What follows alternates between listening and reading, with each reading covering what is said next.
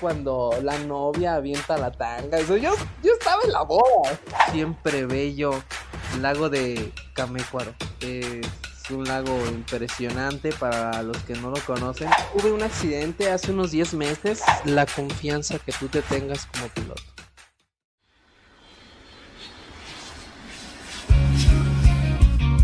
Porque lo mejor que te deja un viaje son las historias. Y porque al contarlas, viajas de nuevo. Este espacio está creado para viajar juntos a través de recuerdos inolvidables y anécdotas muy divertidas. Hablaremos con viajeros, amigos, profesionistas, bloggers e influencers sobre destinos de México y el mundo. Compartiremos también consejos de viaje y datos curiosos de muchos lugares que nos ayudarán a aprender muchísimas cosas. Yo soy Fer González. Bienvenidos a su podcast de viajes. Bienvenidos a Entre Viajes y Recuerdos.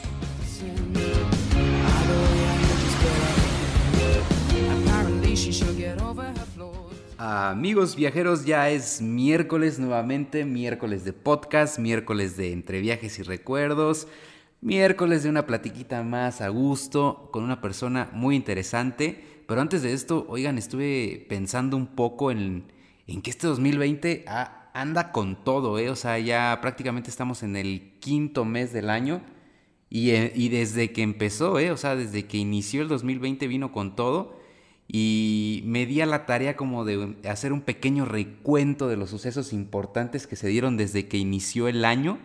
Y fíjense nomás, empezamos el 2020 con la muerte de un general iraní que pues fue toda una noticia, ¿no? En un ataque que fue estado ahí por Estados Unidos, que creó una alarma global, que la Tercera Guerra Mundial y que los memes y ya, no, todo esto.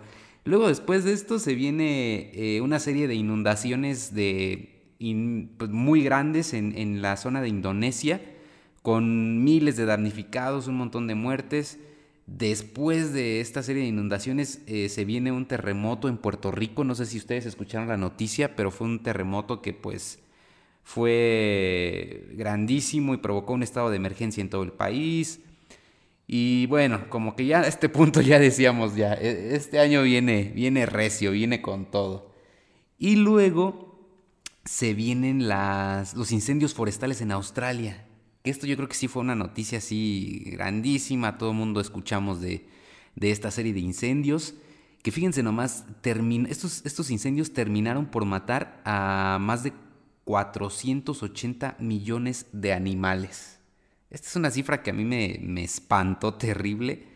Eh, todos estos animales murieron a raíz de estos incendios forestales en, en, Australia y como que a partir de aquí ya decíamos, bueno, ya, ya no se puede poner peor esto, ya el 2020 no se puede poner más feo y ¡pum! Un coronavirus, ¿no?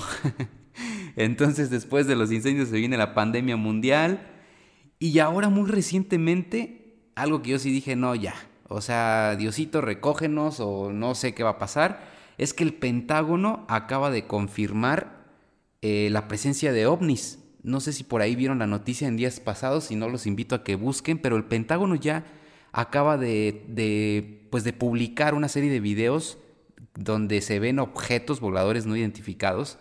Y, ya, o sea, ya dijeron, sí, sí, son, son reales y, y sí no sabemos qué es. Entonces, Jaime Maussan, si me estás escuchando, por favor, una disculpa de verdad, perdóname, pero no, ya, o sea, después de esta noticia sí ya puedo esperar cualquier cosa del 2020 y bueno, ya ni hablemos de la rifa del avión presidencial, ni del desplome en el precio del petróleo, porque nos terminamos por volver locos, ¿no? Pero este 2020 de verdad que está, está bien intenso, muchas noticias, muchos sucesos internacionales, muchas cosas de qué platicar. Pero este espacio no es para eso, amigos. Este espacio no es para alarmarnos, no es para preocuparnos, es para todo lo contrario. Olvidarnos un poquito de todas estas noticias eh, feas, tristes y demás. Y platicar de lo que nos interesa, de lo que más amamos hacer en la vida, que es viajar. Así que estoy muy feliz por ese, por ese lado, por el lado de poder compartir con ustedes este espacio y olvidarnos un poquito de las malas noticias. Y pues nada, amigos, muchas gracias por estar nuevamente con nosotros. Nos vamos con el cuarto episodio ya, por fin, el cuarto, la cuarta entrega. Y sin más, los dejo entonces con este cuarto episodio que les comento nuevamente, este espacio está patrocinado por los mejores viajes grupales en México, Experiencia México, y los mejores viajes grupales eh, de México hacia el extranjero por Somewhere México. Así que aquí tienen el cuarto episodio amigos, muchas gracias por escucharnos y los dejo con la cuarta entrega.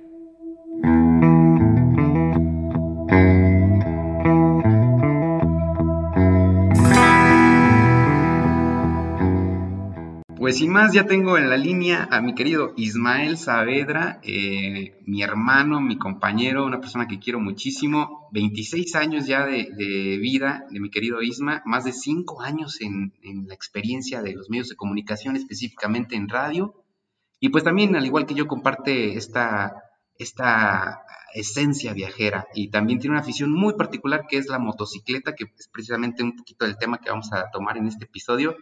Y tenemos ya en la línea entonces a mi querido Ismael. Isma, ¿cómo estás? Mi Fer, buenas noches. Un gusto de saludarte, de, de, estarte escuchando, aunque no te esté viendo. Bueno, pues ya, ya tanto tiempo sin, sin comunicación, pues es un honor y un gusto recibir esta llamada por parte de ustedes y saludando a toda la gente que se esté conectando aquí al podcast. Un, un honor. La misma, al contrario, muchísimas gracias por tomar la llamada. Te doy la bienvenida ya oficial a este espacio entre viajes y recuerdos. Misma, sigues chambeando, ¿verdad? Seguimos trabajando, la radio no para.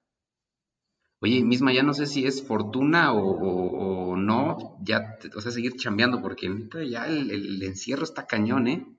Pues yo lo diría un poco de, de, de fortuna para, pues, el tipo de persona que soy que no puede estar eh, tanto tiempo en un lugar, pues eh, mínimo eh, la, la, esencia laboral, pues nos permite estar saliendo y sobre todo con el debido permiso, ¿no? Nos dan una cosa muy curiosa, nos dan nuestras cartas que en el dado caso que nos pare una unidad de, de policía, pues ya nos amparamos, que pues trabajamos en medios y pues para poder ir y regresar única y específicamente. A la chamba, exacto. No, pues muy bien, mi querido Isma. No, porque sí está cañón el encierro. Mira, ¿qué tan cañón tiene que estar el encierro misma que ya, o sea, scrolleando ahí en las redes sociales, en Facebook, ya se están haciendo memes de memes, güey. O sea, ya la gente ya, ya no sabe qué hacer. Ya, he estado viendo un montón de, de, memes que ahora ya les ponen que traducción o audio latino y no sé qué rollo. O sea, ya está cañón ya está cañón el encierro, ¿no? Ya, el aburrimiento está, ya llegó a niveles ya muy cañones. Bueno, está tan cañón, mi Fer, que yo me enseñé a cocinar, ¿no? Estoy próximo a aprender a hacer enchiladas suizas, imagínate yo. Oye, no es que no, estés siguiendo los tutoriales de cocina de esta Anaí, porque entonces ahí sí no, no van a quedar muy, muy chidas, ¿eh? No, de las cocineras tradicionales. Mi madre es la que me manda la receta por WhatsApp, videollamada, y bátele más y, y súbele al fuego y bájale aquí y échale sal. Ah, muy bien, ¿no? Entonces ahí sí, sí, sí te va a quedar muy bien. Bueno, Isma, pues a lo que te traje, mi amigo, eh, estamos ya transmitiendo, grabando en estos momentos lo que es el cuarto episodio que yo titulo Viajando en dos ruedas, mi querido Isma, porque precisamente lo que quiero platicar contigo es tu afición a las motos y a la cuestión de viajar en las motos. Entonces, eh, para darle eh, ya pauta a esta plática, a esta charla contigo, Isma, quisiera empezar platicando un poquito cómo te surgió el interés por las motos, o sea, cómo, cómo nació estas ganas de las motos, tú de chavito tenías ahí tus motitos o qué onda, cómo te surgió el gusto.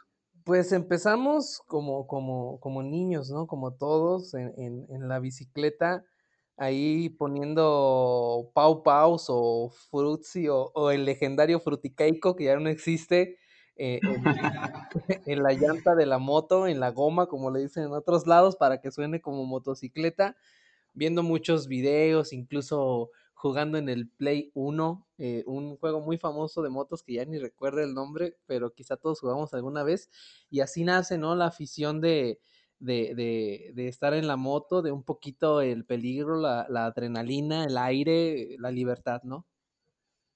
Sí, sí, sí, sí. No, yo, ahorita que dijiste lo del Pau Pau y lo del Frutiqueico, así lo tengo bien grabado en, mi mente. Yo tenía una bicicleta roja, chiquita, así que me trajeron los reyes.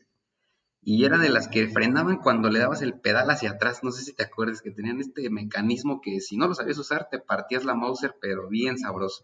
Sí, tú, tú tenías ese mecanismo, había otros que, que era con la suela del zapato, ¿no? Se, te acababas el zapato y... Llegabas con la chancla bien desgastada a tu casa. Uy, querido Isma, te acuerdas, te acuerdas cuál fue tu primer moto? O sea, ya, este, ya que, bueno, fuiste creciendo, te, te, surgió este gusto, ya que pudiste adquirir tu primer moto, ¿cuál fue tu primer moto? Mi primer moto fue, este, una Honda, una Honda 150 de, de Pizzero. Ajá, de las este doble propósito, ¿no? Que le llaman, creo. Pues, no, son, son, se llaman cargo, eh, son motos muy simples, este, pero pues esas Honda andan hasta con agua, son esenciales para los principiantes, para que eh, la hagas añicos aprendiendo. Muy bien, ¿y cómo empezaste a viajar? Entonces, ya que tuviste la moto, ¿cómo, cómo te surgió como las ganas de decir, no sé, un día me voy a ir a tal lugar o voy a empezar a recorrer varios lugares o porque una cosa es usar la moto, y tú me vas a desmentir, mi querido Isma, una cosa es usar una moto en, en una ciudad para trasladarte de tu casa al trabajo, pero otra ya muy distinta es como ya salir a un lugar más lejos, ya entrar a carreteras, autopistas y todo esto, ¿no?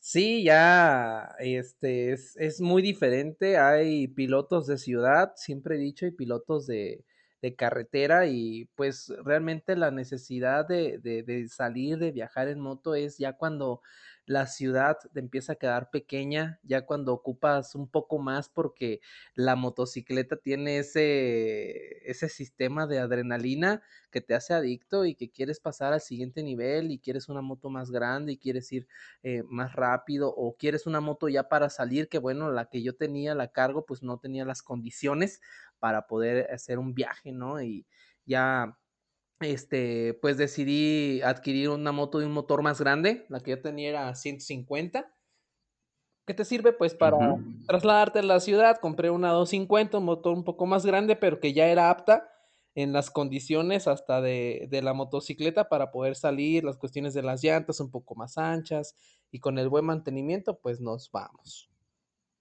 Muy bien, excelente. Oye, mi querido Isma, y hablando un poquito ya de que no te, pues, decides hacer un viaje, ¿cómo te preparas? ¿Cómo, ¿Cuál es tu, forma de prepararte antes de salir a, hacer un viaje en carretera? Desde, me imagino, revisar la moto, tu equipo de seguridad, en general, ¿cómo te preparas para eh, salir a algún viaje, digamos? Pues de entrada todo comienza días antes, si acaso un día antes, que es pues dejar la moto al 100 en cuestión de, de frenos, cuestión de un cambio de aceite totalmente nuevo, checar los chicotes tanto como de acelerador y de clutch. Este, y algo muy importante eh, que lo considero vital es checar tu ruta antes, tratar de aprenderte algunos puntos fijos en el dado caso de que en algún momento de la carretera pues se te vaya el bendito internet, porque hay casos y pues ya te la sabes, ¿no? Ya, ya, es importante. Ya tienes ahí cargada la ruta y todo el show, ¿no? Todo eso es lo, lo primordial, ¿no? Ya al siguiente día, pues es irte bien desayunado hasta que llegues al primer punto para poder disfrutar algo pues tradicional del lugar a donde vayas a ir o donde vayas puebleando o recorriendo los lugares y sobre todo pues el equipo de seguridad importante, ¿no? Como lo llamamos el esqueleto. El esqueleto. ¿En qué consiste, Isma? ¿Qué, qué, qué ¿Qué forma parte del esqueleto? El esqueleto pues va desde lo más básico. Lo más básico se le puede decir que es el casco, unos guantes, eh, protección en las manos a la altura de los nudillos y las rodilleras. Pero ya hay algunos más especializados que sí le tienes que invertir un poquito más, que va, es un tipo chaleco o chamarra que tiene este como algunos soportes a la altura de las vértebras, de las, perdón, de las vértebras de la espalda para, este, pues en algún momento que ojalá y no pase, pues una caída fuerte, pues vayas un poquito más compacto, vienen protecciones a la altura de los codos, a la altura de los hombros, eh, aparte de las rodilleras hay espinilleras y parte de la de la de la pierna vas hecho un Michelin totalmente, pero la verdad es que sirve demasiado y también pues te sientes un poco más biker, ¿no?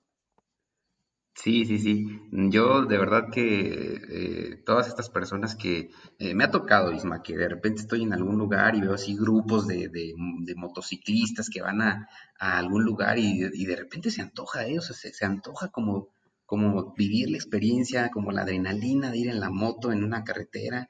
Y, y en base a esto es mi siguiente pregunta, Isma. Yo quisiera saber si tú eh, tienes la experiencia de viajar en grupo con otros, con otras personas que compartan tu afición por la motocicleta o lo haces más en solitario y, y por qué.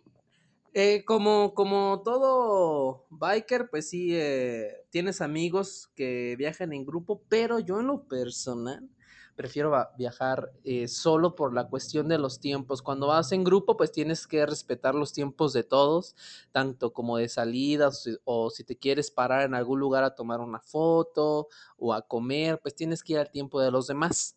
Yo soy más así de mis tiempos y, siempre he preferido salir a viajar en, en solitario.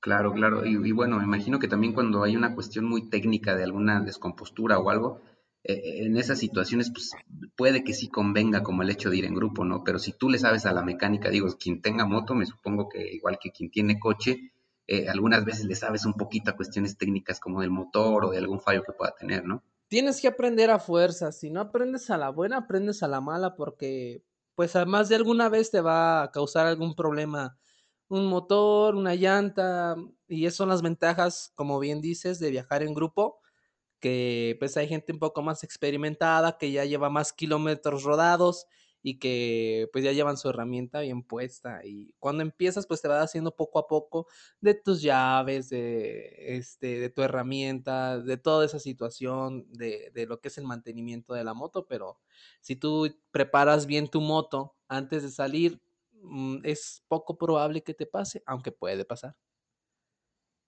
Mm, excelente. Y, bueno, quisiera que platicáramos, de verdad, no, no quiero dejar pasar esta oportunidad para que nos cuentes esta historia. Ya en algún momento tú la platicaste, pero quisiera eh, que la, la platicaras aquí en este espacio, que es de tu primer viaje, que el, primer viaje que hiciste en, moto, y, y me suena mucho, a- me acordé mucho de una película que se llama algo así como los, eh, no, no me acuerdo exactamente el nombre, pero es de unos cuates que se filtran en bodas para ligarse a chavas en las bodas. No sé si la viste, Isma. Los casanovias se llaman. Ándale, esta exactamente esa película. Ahorita van a, ahorita van a saber los que me están escuchando por qué hago esta comparación, pero Isma, platícanos a dónde fue tu primer viaje en moto. Mi primer viaje en solitario fue al enigmático, siempre bello lago de Camécuaro. Es un lago impresionante para los que no lo conocen. De verdad, después de escuchar el podcast, este, googleenlo. Es impresionante, es hermoso. Tiene una de las fotografías más preciosas, la luz, la naturaleza, el agua.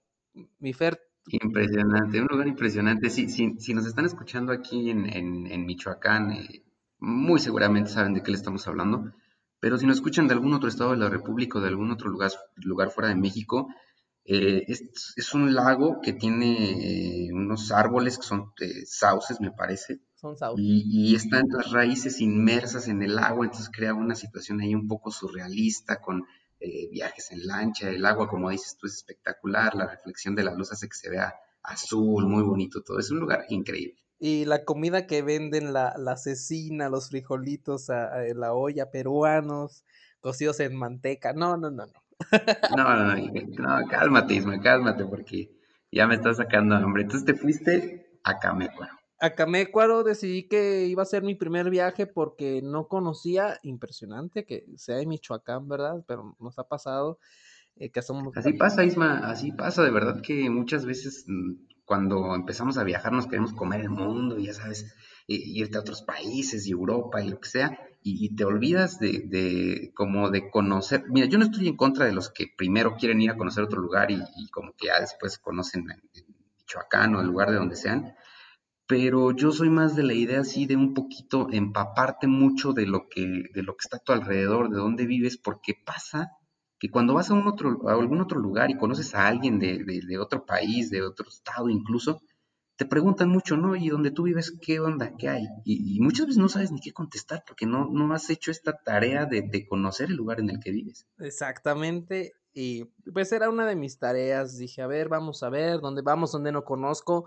aquí cerquita por ser mi primer viaje, que no me haga tanto tiempo, que la carretera pues más o menos la pueda conocer y que me voy a, a, Camécuaro, este, ahí al lago y, y lo curioso de, del lugar, pues como yo nunca había ido, pues llegas ya a la brecha para entrar al lago y pues, están una, unos estacionamientos, están unas tiendas y pues lo raro fue que pues yo veía personas como en tipo traje, es un traje acá un poco sport, por así decirlo, eh, porque no es como de charol, sino como que llevaban acá el zapato abierto, sin calcetas, el, el trajecito, unos la guayaberita, el, el sombrero de, de, Armando Manzanero, traían muchos. ¿Qué dijiste? Órale, llegué a un lago muy, muy nice, muy... Yo, yo, no sabía que había que venir de, de, de acá de lujo, ¿no? Pero ya vengo así yo con, con mi chaleco, eh, con mi típica chamarra de cuero, mis protecciones, mi casco, y resulta que, que en la entrada este, había una tipo hostes, ¿no? Por así decirlo, y es que había una uh -huh. en el lago. Cada y yo digo, cuando me lo platicas, de verdad te, te, imagino así tú y tu cara llegando y viendo la, la boda, así la fiesta ya ahí en acción. Ajá, y dije, híjole, no vengo de tan lejos para, para no entrar. Yo tenía esa duda si estaba abierto al público y estaba abierto pues para los invitados o cómo los iban a separar o porque había alguien ahí recibiendo a la, la entrada. Y ya oh, llegué, eh, buenos días, buenos días, este, ¿vienes a la boda? Y yo, eh, sí, ya más o menos me asomé a las invitaciones, ¿verdad? Decía, Marcos y Laura re reúnen su amor y, y, esas cuestiones que pueden las invitaciones. sí. uh -huh. Y yo, sí, sí, yo vengo pues, de parte de Marco. ¿ah?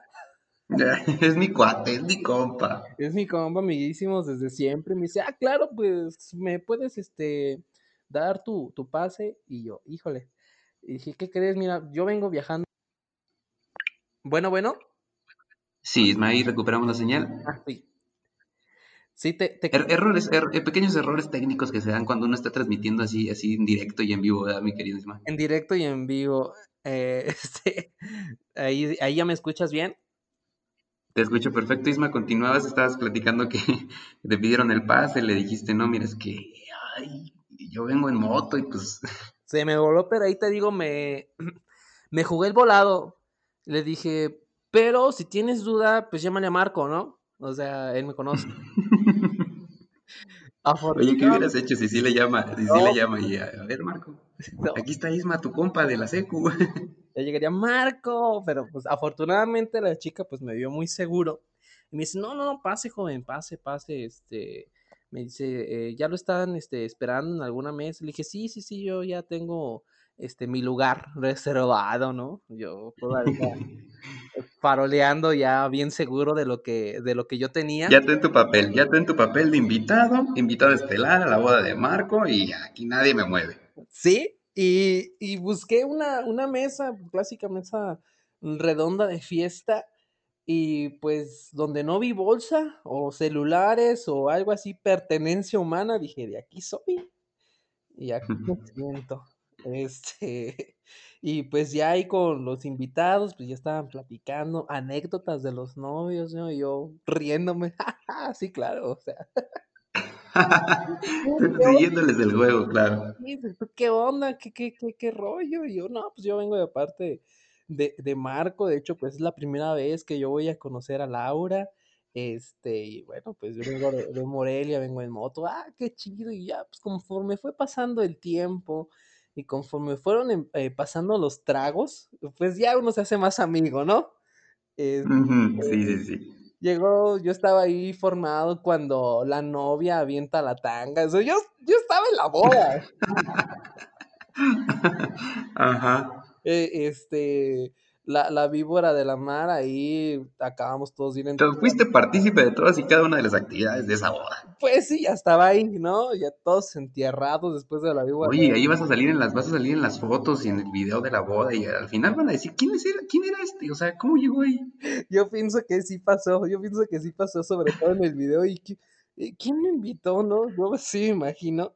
Este, y pues ahí en la mesa me tocó pues hacerme de, de amistades, de, eh, hasta incluso de, de conocer eh, a, a un amorcillo que tuve por, por ahí en esos tiempos. O sea, la verdad es que Órale. me fue, me fue excelente, me, me fui muy bien porque pues me fui viajado y entré a una boda, salí bien comido, bien tomado y conociendo, ¿no? O sea, fue algo... Isma, yo creo que esa es una, esa es una de las cosas más maravillosas que yo encuentro en, en los viajes.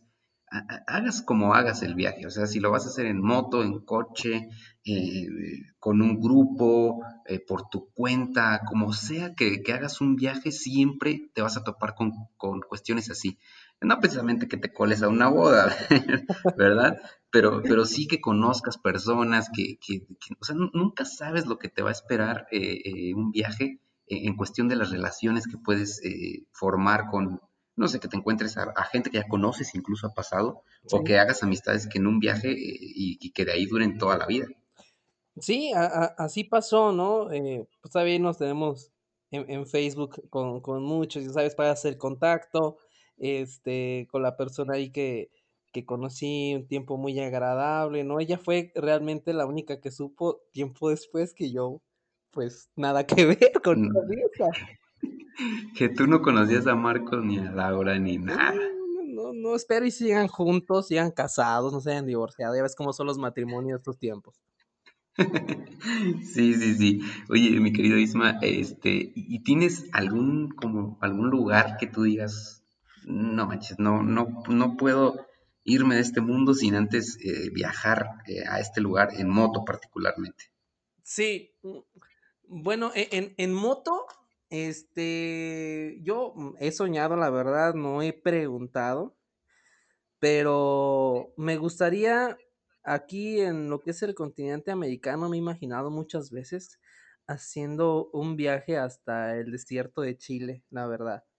eh, Wow. recorriendo los países de Latinoamérica y, y ver este, la Vía Láctea en el desierto de, de Chile, pero todo eso Increíble, no, wow, wow. Fíjate. Isma, ahorita que me que, que mencionaste Chile y los países de Latinoamérica, me hiciste que me acordara así rapidito de, de Diarios de motocicleta. Fíjate, esta es, es, es- es una novela que, que narra la- las aventuras de Ernesto el Che Guevara en su moto por todos los, muchos países de Sudamérica, pero también hay una película que protagoniza Gael García Bernal, si no me equivoco. Gael García Bernal de, de motocicletas. Diarios de motocicletas, sí, hiciste que me acordara ahorita porque mencionaste esta cuestión de, de, de Chile y de los países sudamericanos y me acordé, así que eh, si, si alguien nos está escuchando y le interesa esta parte de la historia de, de- del sur del continente y aparte relacionarlo con los viajes en moto y todo esto, es una recomendación excelente, Diarios de motocicleta, Sí, no, para mí eso sería un, un sueño, pero la, la, la preparación de ese viaje, no solamente para la motocicleta que va a ser tu motor y los tiempos de parada y todo, sino también la condición física de viajar tanto tiempo en, en, ¿Es cansado viajar en moto, Isma? ya de después de 4 horas seguidas, sí, te cansa, eh, sobre todo en las motocicletas que a mí me gustan, que son un poco más deportivas, eh, la espalda y la parte del antebrazo, porque digamos que este, tu eje, tu, tu sustento de la gravedad cae en los hombros y en el antebrazo y ya después de tiempo, la verdad, sí es algo cansado. Eso es lo que más te cansa. Fíjate que, que en relación a esto, me imagino que hay modelos de motocicletas que son como un poco más cómodas que otras. Como cuál consideras tú que son las mejores motos para, para viajar, para hacer viajes largos? Para hacer un viaje largo, yo siempre he pensado que el mejor tipo de motocicleta es la de aventura, la de doble propósito. Tiene unas llantas espectaculares que puedes estar muy estable tanto en el asfalto como en terrenos un poco inestables, como son un poco arenosos o con piedras. ¿eh? Yo pienso que la doble propósito, la de aventura, es, es la mejor moto para hacer viajes largos. Excelente, muy bien. ¿Y eh, alguna, alguna historia, Isma, así que tú digas, digo, mencionaste todo esto de la cuestión de la seguridad y de, del esqueleto y todo esto, ¿alguna vez tú tuviste algún inconveniente así viajando en tu moto, alguna historia que quieras compartir en relación a algún incidente que tuvieras? Porque, eh, digo, los, los, incidentes suceden, es, es inevitable porque, somos humanos, pero siempre se pueden tomar cosas muy buenas de los incidentes, ¿no? Puedes aprender muchísimas cosas. Entonces, a, eso, a eso más bien quiero llegar con, con esta pregunta. Si tuviste algún incidente en tus viajes en motos, ¿cómo fue y qué aprendiste de este incidente? Pues, te podría contar muchísimas historias, desde cuestiones mecánicas hasta lamentablemente accidentes que me tocó ver de frente, pero el primer consejo que yo les quisiera dar a todas las personas que tienen la espinita de hacer viajes en moto y que no lo han hecho, eh, es el siguiente, es algo muy básico, pero que no lo aprendes hasta que te pasa, pero si ya vas preparado mentalmente te puede servir mucho. Ahí te va. Eh, Regularmente hay muchas carreteras que son de un sentido. Es uno para ir y otro para regresar.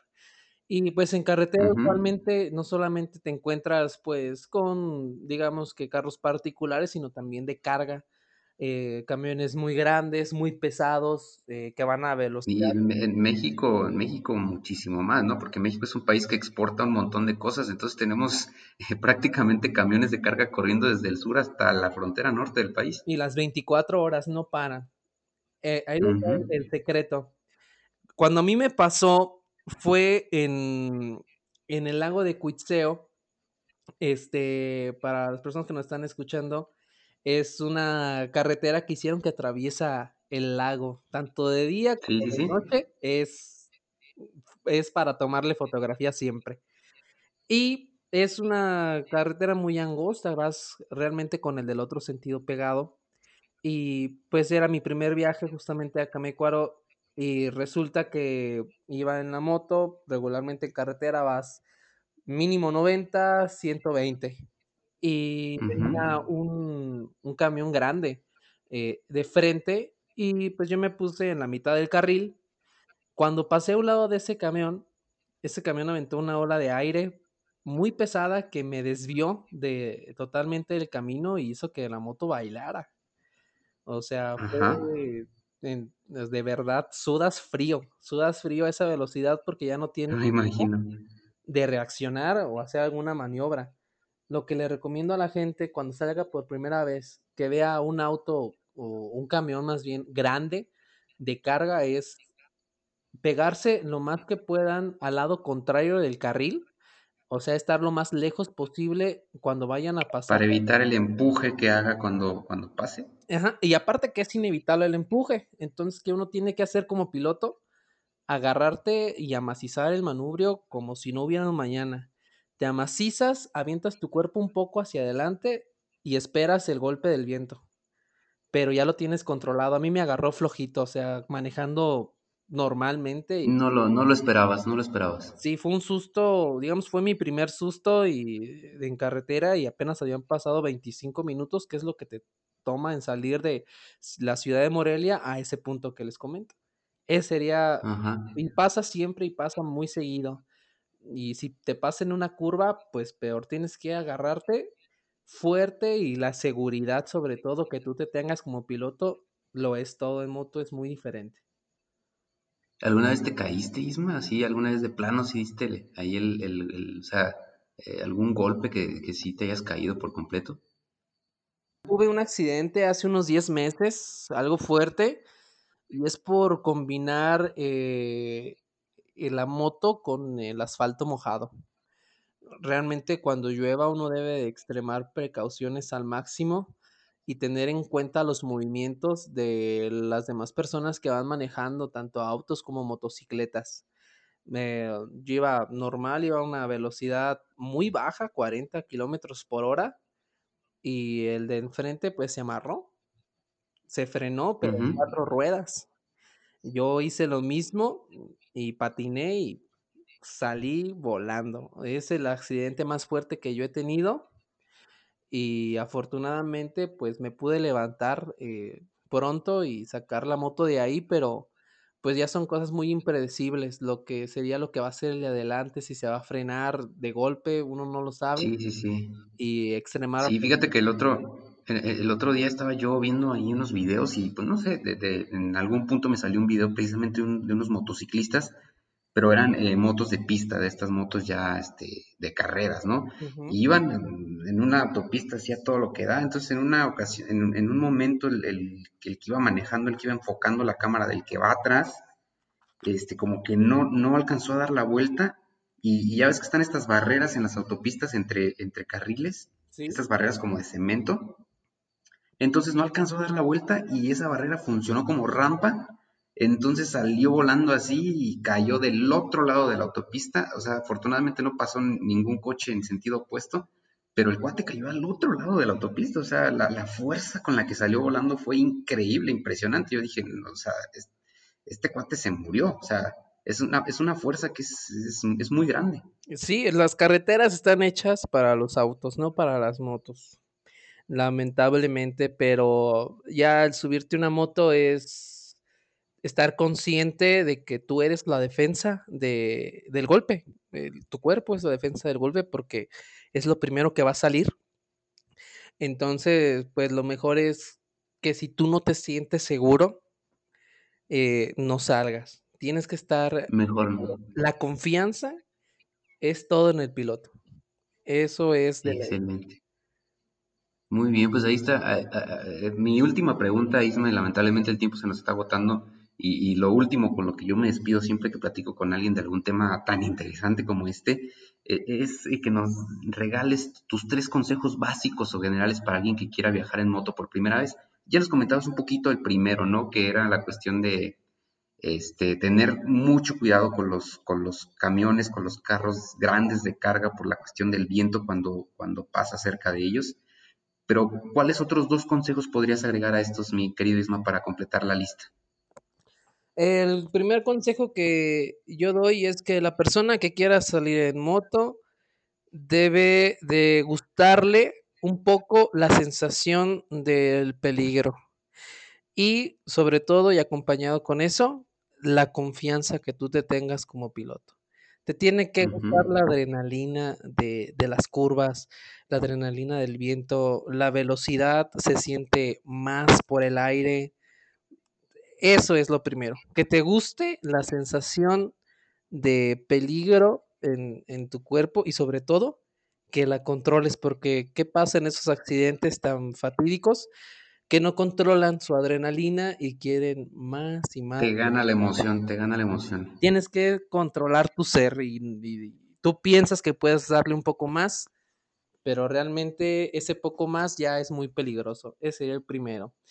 Tener el espíritu de la adrenalina a, a full y la responsabilidad de saber controlarte en el volante y mucho más cuando llevas a alguien atrás otra vida y pues pueden cosas muy, muy graves. Ese sería el primer consejo.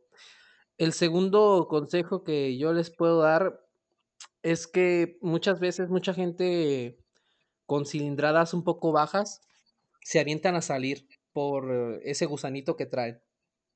Yo les recomiendo que se esperen, que ahorren una lanita y que se compren una moto que esté certificada y adecuada para alcanzar las velocidades eh, sin problema. Eh, porque muchas motos pues sí te pueden agarrar una velocidad de 120, pero después de 30, 35 segundos. No te sirve eso. Una cilindrada mínimo, pienso yo, de 250. Una moto de 250 centímetros cúbicos. Que te esperes, te la compres y sobre todo que esté certificada para salir y un casco certificado es importante. Los cascos tienen su fecha de caducidad, aunque no tengan golpes. Son aproximadamente entre 4 y 5 años, dependiendo la marca.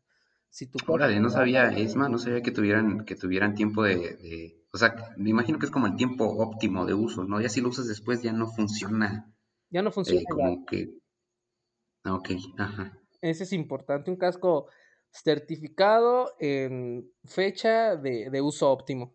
Ese es el segundo. Y el tercer consejo que yo les daría a todos que quieren emprender o que ya están haciendo sus viajes en moto es simplemente y nada más y exclusiva que tomen buenas fotos en carretera porque somos los que tenemos la oportunidad de pararnos donde sea. De... Ajá, de toparte con escenarios que a lo mejor muchos eh, pasamos desapercibidos yendo en un coche, ¿no? Por ejemplo. Sí, que dicen, híjole, pues vamos rápido, no nos podemos parar, no hay dónde pararnos. Nosotros los motociclistas tenemos esa ventaja de poder pararnos en un lugar muy pequeño y tomarnos un tiempo de admirar a los lugares donde hemos llegado, sacar buenas, buenas fotos y disfrutar, disfrutar el viaje sin duda alguna, está perfecto.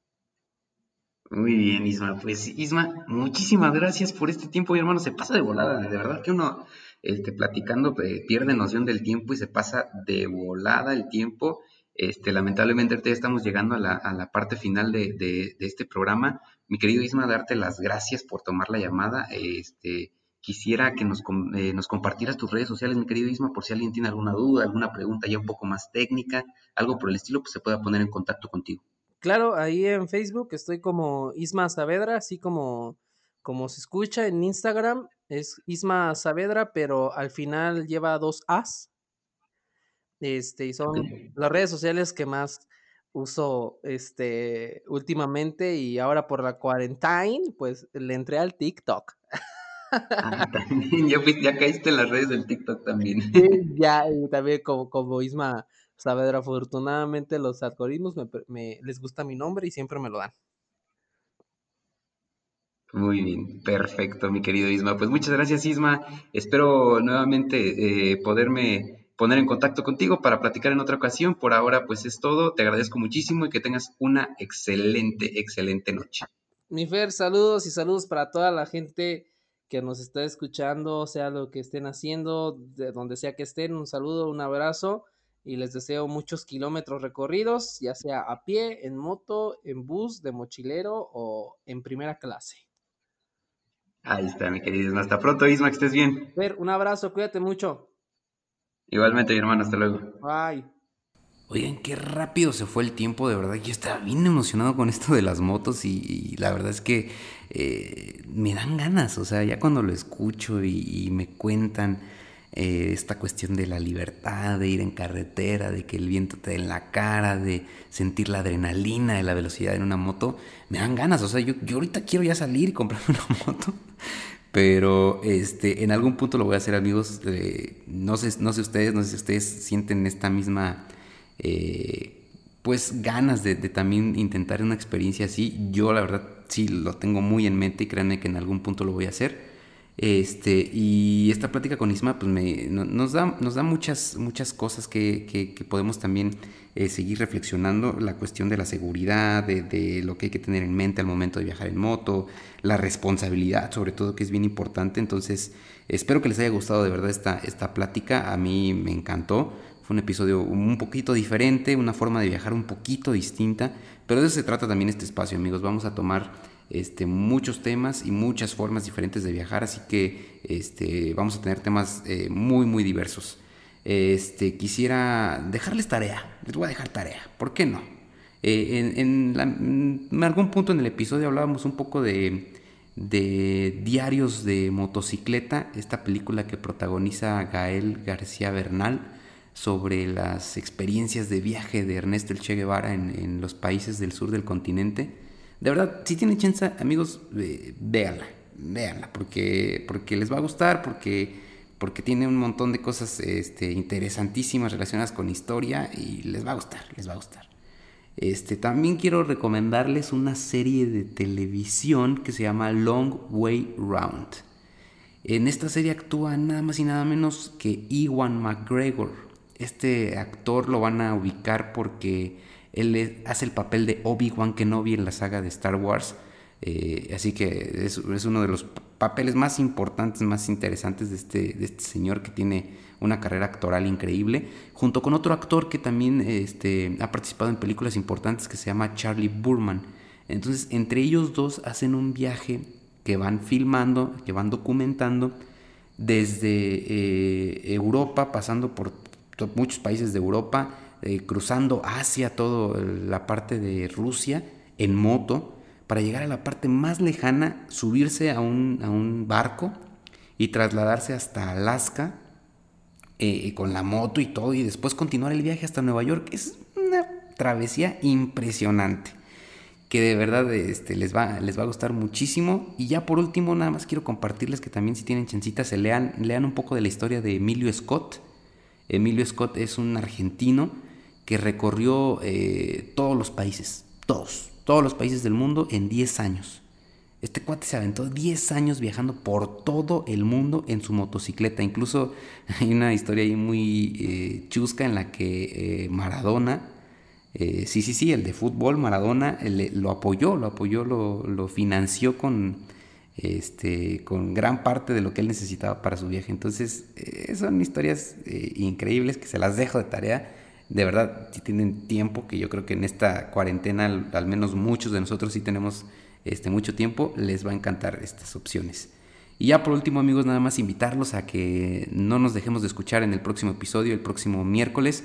Eh, es un episodio bien especial, eh, es un episodio que yo estoy esperando con muchísimas ansias porque voy a platicar con dos chicos influencers de aquí de Michoacán, de Morelia, que eh, han tenido la oportunidad de viajar por todo México, yo diría, me atrevería a decir que casi todo el país, pero a lugares poco conocidos, o sea, a lugares muy alternativos, muy alejados de lo que vemos en fotos en Instagram, en, Facebook.